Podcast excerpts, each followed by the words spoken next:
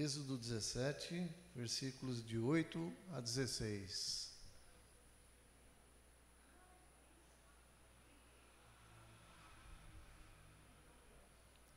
Diz assim, meus amados. Então veio Amaleque e pelejou contra Israel em Refidim. Com isto ordenou Moisés a Josué: Escolhe-nos homens e saí a peleja contra Amaleque. Amanhã estarei eu no cimo do outeiro, e o bordão de Deus estará na minha mão. Fez Josué como Moisés lhe dissera, e pelejou contra Amaleque. Moisés, porém, Arão e Ur subiram ao cimo do outeiro. Quando Moisés levantava a mão, Israel prevalecia. Quando, porém, ele abaixava a mão, prevalecia Amaleque. Ora, as mãos de Moisés eram pesadas, por isso tomaram uma pedra e a puseram por baixo dele. E ele nela se assentou. Arão e Ur sustentavam-lhes as mãos, um de um lado e o outro do outro. Assim lhe ficaram as mãos firmes até ao pôr do sol. E Josué desbaratou Amaleque e a seu povo ao fio da espada. Então disse o Senhor a Moisés: Escreve isto para a memória num livro e repete-o a Josué, porque hei de riscar totalmente a memória de Amaleque de debaixo do céu. E Moisés edificou um altar, e lhe chamou: O Senhor é a minha bandeira. E disse: Porquanto o Senhor jurou, haverá guerra do Senhor contra Amaleque de geração em geração. Obrigado, Senhor, pela tua palavra. Colocamos agora, Senhor, esses momentos preciosos para que o Senhor esteja falando aos nossos corações, ó meu Deus. Venha visitar cada um de nós aqui, cada amado meu, cada amada que aqui está, visitando, Senhor, falando conosco, porque a tua palavra é poderosa, Senhor. Tua palavra fala conosco, trata conosco, nos edifica, nos consola, nos exorta esta é a tua palavra, Senhor. Assim nós oramos em nome de Jesus. Amém. Então, meus amados, eu resolvi dar o título da nossa mensagem de hoje como o Senhor é a minha bandeira. E para minha surpresa, quando eu cheguei aqui, eu vi as bandeiras aqui estampadas do Brasil e de Israel. E fiquei muito feliz porque Talvez se o pregador não tem uma beleza tão exuberante, tais bandeiras irão recompensar essa falta de beleza. E louvado seja o nome do Senhor pelo trabalho das mulheres de ontem aqui, pelo chá, que foi uma bênção, foi muito edificante é, para todos nós. Então, as mulheres estão de parabéns. Eu sei que o nosso pastor depois vai reiterar as palavras, né? mas foi muito bom. E continuando na bênção, né, daquele chá de ontem à noite, eu nunca deixarão, sempre está conosco. O Senhor é a minha bandeira. Diga assim: o Senhor é a minha bandeira. Agora todos nós, o Senhor é a nossa, a nossa bandeira. Que linda bandeira. Imagina a bandeira do Senhor. Tente imaginar na sua mente a bandeira de Deus. Como será ela? Quais serão as cores? Quais serão os símbolos que ela traz nela? Quais serão as dimensões das figuras, o tamanho dela?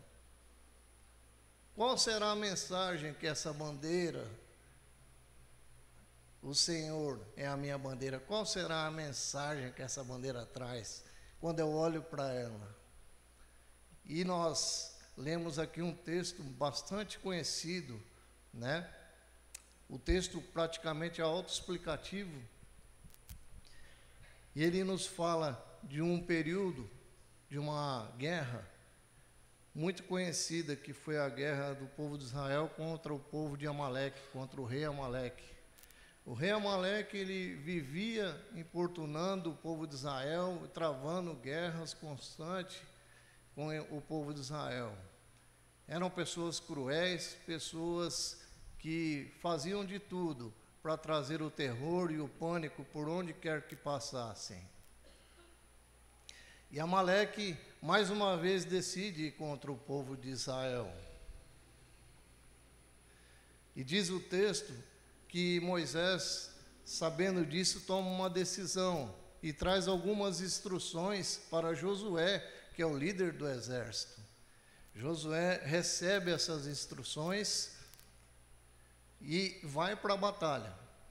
E Moisés diz o seguinte para ele: Eu, Arão e Ur estaremos em cima do monte, de um outeiro, um lugar bem alto, enquanto vocês estarão batalhando contra o exército de Amaleque. Eu acho muito interessante a figura de Moisés, porque Moisés ele traz uma simbologia em si. Não sei se vocês sabem. Moisés, no Velho Testamento, traz uma simbologia de quem? Alguém pode me dizer? De quem? Da lei. Né? Mas ele é um tipo de Cristo. Quando você olha para Moisés, a Bíblia também está sinalizando através da vida de Moisés o que Jesus seria, o que Jesus faria e muitas características de Moisés revelam é, coincidências, se é que assim podemos chamar, sobre a trajetória de Jesus na terra e a trajetória de Moisés. Por exemplo, Moisés, quando nasceu, houve uma grande matança de meninos, não é assim? Porque o, o faraó ficou é, com medo, porque os homens de Israel eram homens bonitos, fortes e, como dizem os mais antigos, vistosos, né? E aqueles homens, é, Faraó começou a olhar para ele e ver como uma ameaça. Então, Faraó toma uma decisão lá, dizendo assim para as parteiras lá do Egito que toda vez que elas fossem fazer o parto, que fosse o menino, que automaticamente, sumariamente, eliminasse aquele menino. Então, isso aconteceu e foi uma chacina muito grande. E diz, quando você lê lá nos evangelhos, que quando Jesus nasceu, Herodes ficou sabendo através da profecia, né, que nasceu um rei, nasceu um rei. Se nasceu um rei, não tem rei além de Herodes. Eu, Herodes, sou o rei. E Herodes faz um decreto que matem todos os meninos Assim é a primeira simbologia. E quando nós olhamos também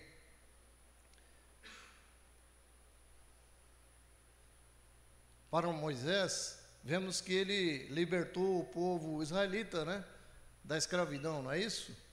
Moisés foi levantado, assim como Jesus foi levantado e vindo ao mundo para libertar o povo, né, da injustiça, do pecado e redimir esse povo. Porque Deus amou o mundo de tal maneira que deu seu Filho unigênito. Diz assim, né? João 3,16. Assim Moisés e assim Jesus tem essa característica de libertação, de redenção para um povo. E quando nós olhamos para outra característica, Moisés, ele renunciou à glória do Egito.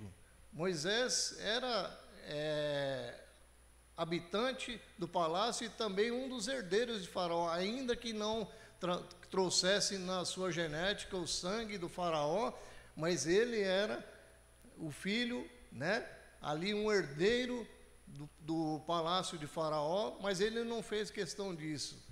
E assim como Moisés abdicou desse direito, é, Jesus, né? habitando na glória celestial com todo a glória pertencente a Ele, digna, que Ele merecia toda essa glória, Ele deixou a sua glória, não é assim? João, lá no capítulo 1, é, diz que é, e o Verbo se fez carne e habitou entre nós, cheio de graça e de verdade. Assim Jesus deixou a sua glória, assim como Moisés abdicou da glória do palácio Outra característica é, que nós olhamos, Moisés, ele entregou as, as tábuas da lei para o povo, né? Os dez mandamentos, os famosos dez mandamentos, né?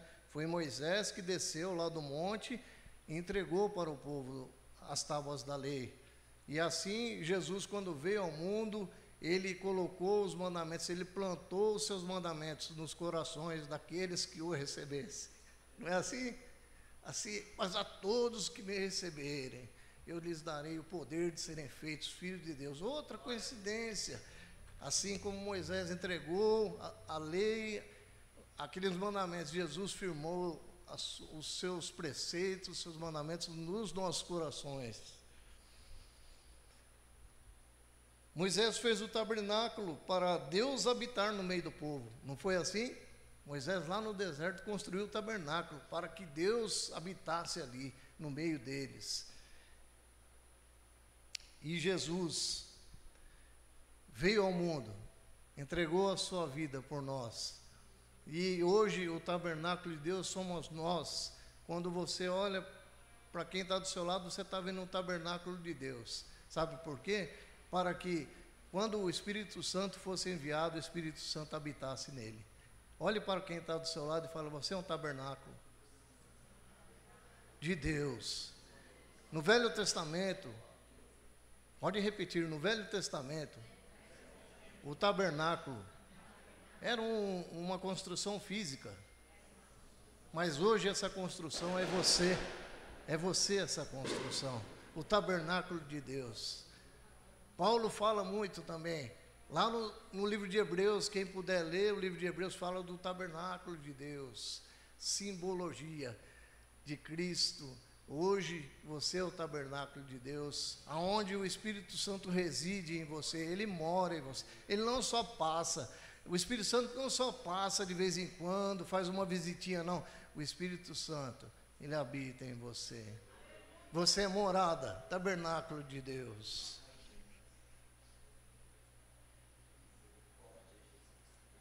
Moisés morreu em um monte, não é? Não é assim? Que Deus o sepultou, diz lá quando você vai estudar a história de Moisés.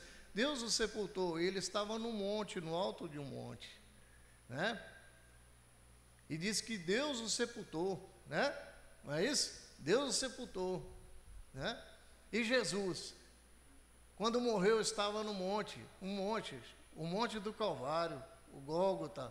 Jesus também morreu no monte, assim como Moisés. Interessante que é, Deus sepultou, Deus sepultou Moisés, e quando estudamos lá, José de Arimateia, um homem muito rico, pede para que possa sepultar Jesus. Um homem que tinha muitas posses. Deus, dono de todas as coisas, também sepulta Moisés.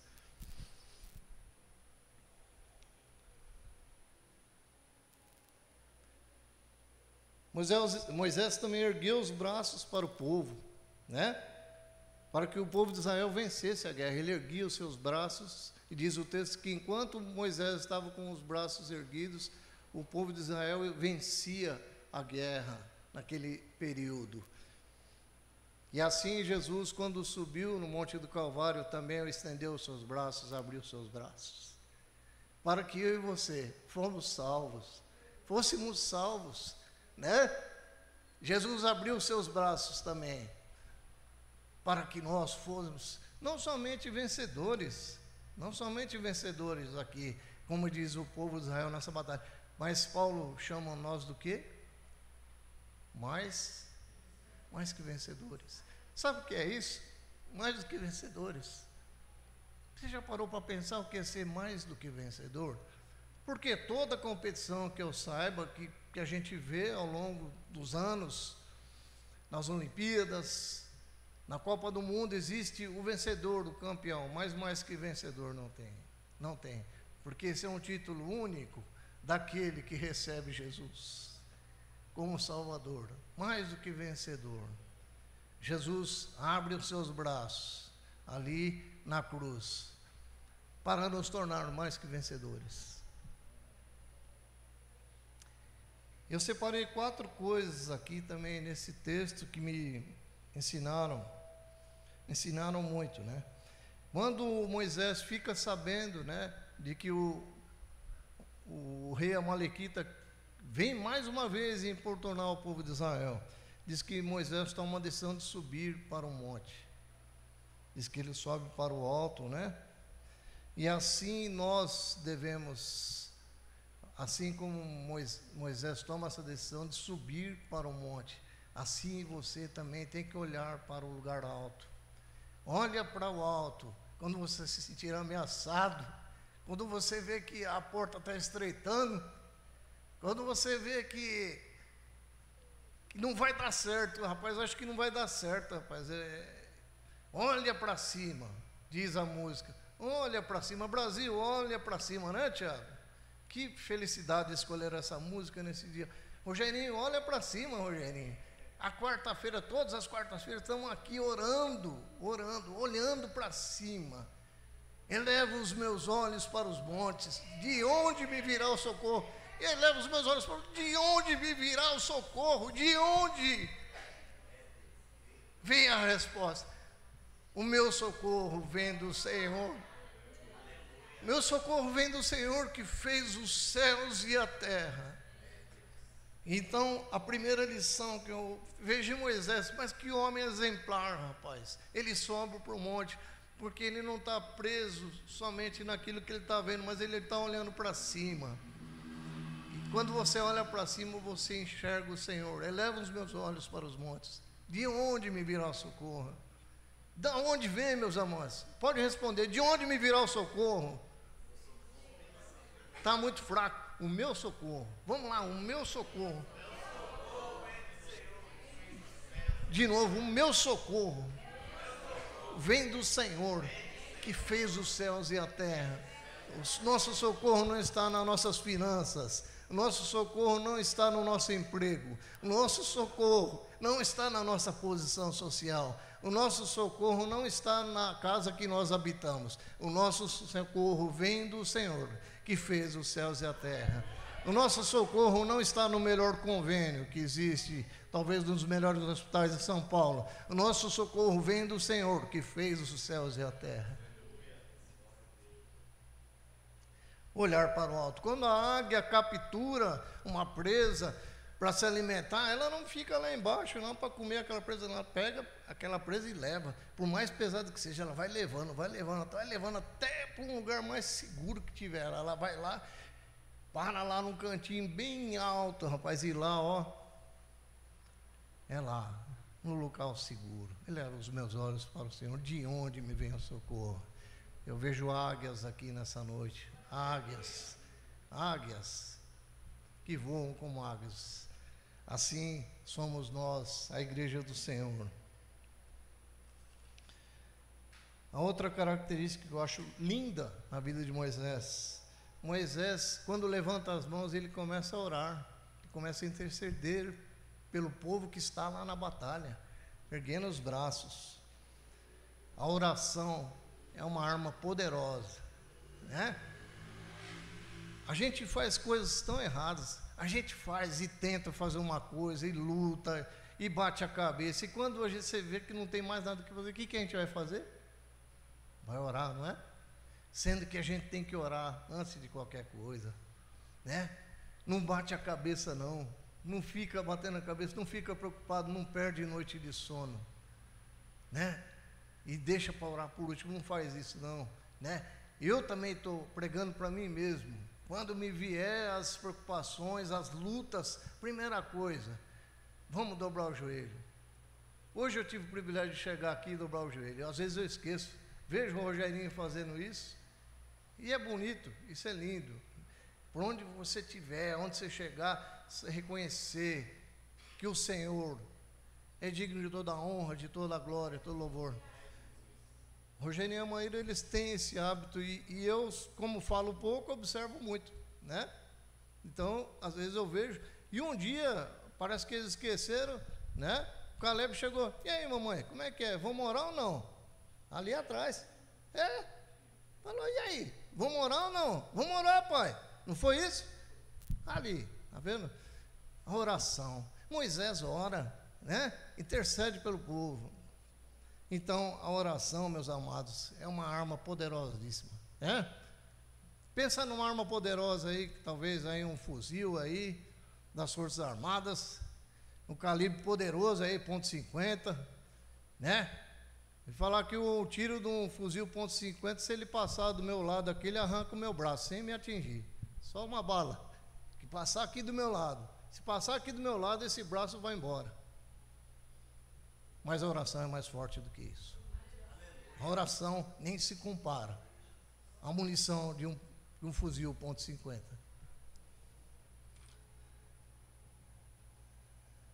Agora, o que é lindo é que Arão não sobe sozinho, é, Moisés não sobe sozinho, né? Talvez ele poderia até subir sozinho, mas Arão e Ur vão com ele, né? Arão e Ur vão com ele. A terceira coisa que eu vejo aqui, Arão e Ur não deixam Moisés sozinho. Eles apoiam Moisés. E Arão e Ur talvez já tinham sacado que quando Moisés estava com o braço erguido orando, o povo começava a, arrebentar lá no campo de batalha e destruir o inimigo. E quando ele abaixava, é, o exército de Israel começava a ter baixa. Aí Arão e Ur já falou: não, esse é o sinal. Cada um segurou num braço dele, arrastaram uma pedra lá, puseram a pedra, senta aí, Moisés. Pode continuar com o braço erguido. Está doendo, está cansado, seu braço é pesado, né? A minha mulher fala que meu braço é pesado. É, às vezes eu vou abraçar ela, estou lá querendo fazer um carinho nela, abraçado no sofá. Ah, tira sua mão, sua mão é pesada. Eu fico pensando, acho que é uma mão de Moisés. Eu tinha, devo ter alguma coisinha de Moisés na minha mão porque fala que é pesado, minha mulher. Marcão fala isso para mim. Às vezes eu abraço ele e falo, cara, tira essa mão de mim, essa mão é pesada. O cara é forte, rapaz, o cara parece uma montanha falando isso para mim, então deve ser meio pesado mesmo, minha mãe. Ainda bem, ainda bem que eu não brigo e não dou soco em ninguém, viu? Glória a Deus, meus amados. Então, assim, eles perceberam, apoiaram, né? Apoiaram Moisés ali, ergueram os braços dele, ficaram ali. Diz que eles ficaram até o pôr do sol. Enquanto o sol não se pôs, eles não arredaram o pé de ficar segurando os braços de Moisés. Sabe o que isso nos ensina? Que Moisés era uma pessoa, é, um líder, né? Uma pessoa que já tinha vivido tanta coisa, visto. Quantas coisas Moisés não viu, né? Moisés teve a experiência de ver o Senhor pelas costas. Diz que a sombra do Senhor passou por trás dele, ele pôde ver isso. Quem é que viu isso? Vai ler a Bíblia, vê lá quem é que teve essa experiência no Velho Testamento, né? Ele diz que ele viu, né? Mas Moisés, mesmo com todas as experiências, aceitou a ajuda de Arão e Ur, porque ele precisava deles, né? E o que, que nos ensina aqui? O grande, o maior, muitas vezes ele tem que aprender com o menor.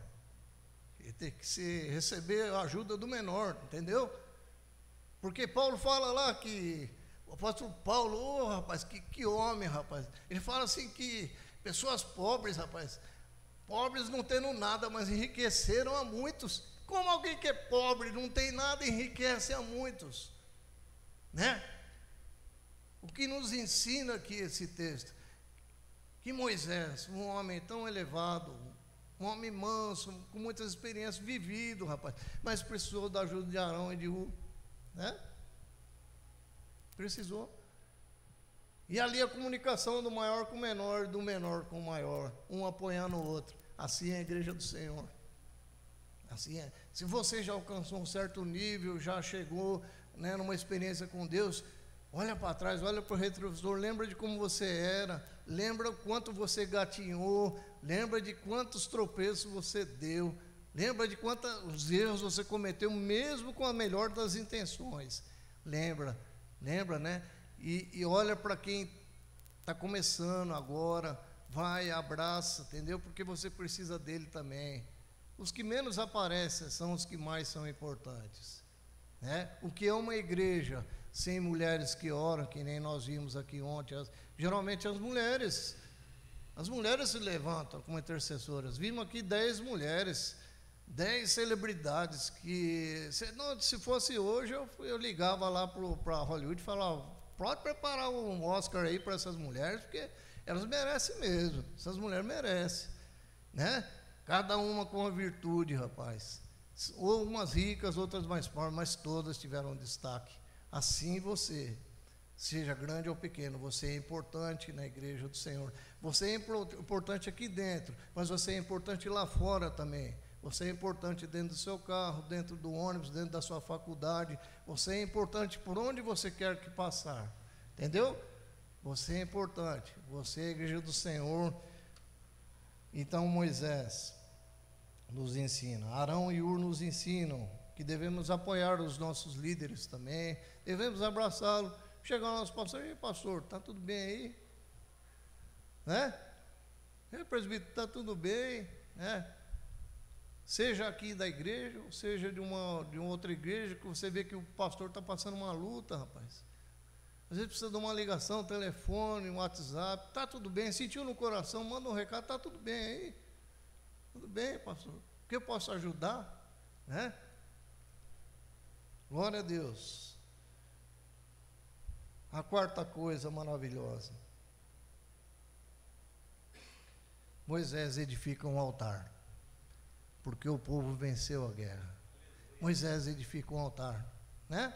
O povo de Israel tinha o costume, os sacerdotes, de quando eles passavam uma vitória, né? Independente de grande ou pequena, eles iam lá, juntavam umas pedrinhas lá, né? Acendiam um fogo e faziam um altar lá, entendeu? Como um memorial. Não, não, isso não pode passar batido. Isso não pode passar batido. Não, vamos fazer um altar aqui. Porque esse altar vai ser o meio de a gente agradecer a Deus e fazer um memorial para exaltá-lo. Para exaltá-lo. Porque foi Ele que nos deu a vitória. Então, Moisés edifica um altar. E ele fala com toda a propriedade: Eu só venci essa batalha. Eu só consegui ficar com meus braços erguidos em cima do outeiro. Porque o Senhor é a minha bandeira. O Senhor é a minha bandeira que nós olhemos para a bandeira de Deus, tente imaginar o que tem nessa bandeira, os atributos de Deus, as suas, todas as suas características e pinte essa bandeira em você para que você fique conforme o apóstolo Paulo diz, olhando, olhando, olhando como que por espelho e vendo a glória de Deus. E à medida que a glória de Deus eu vou vendo por espelho, eu vou sendo transformado. Assim diz os técnicos que mexem com ouro, que trabalham com ouro, que vão purificando o ouro ali através do calor do fogo, que o ouro ele só fica 100% puro quando você consegue ver a sua imagem refletida nele. Quando eu vejo a minha imagem refletida no ouro, realmente ele está puro. Assim vocês são riquezas de Deus que estão sendo trabalhados assim, eu estou sendo trabalhado, para que eu possa dizer 100%: o Senhor é a minha bandeira. Que o Senhor vos abençoe.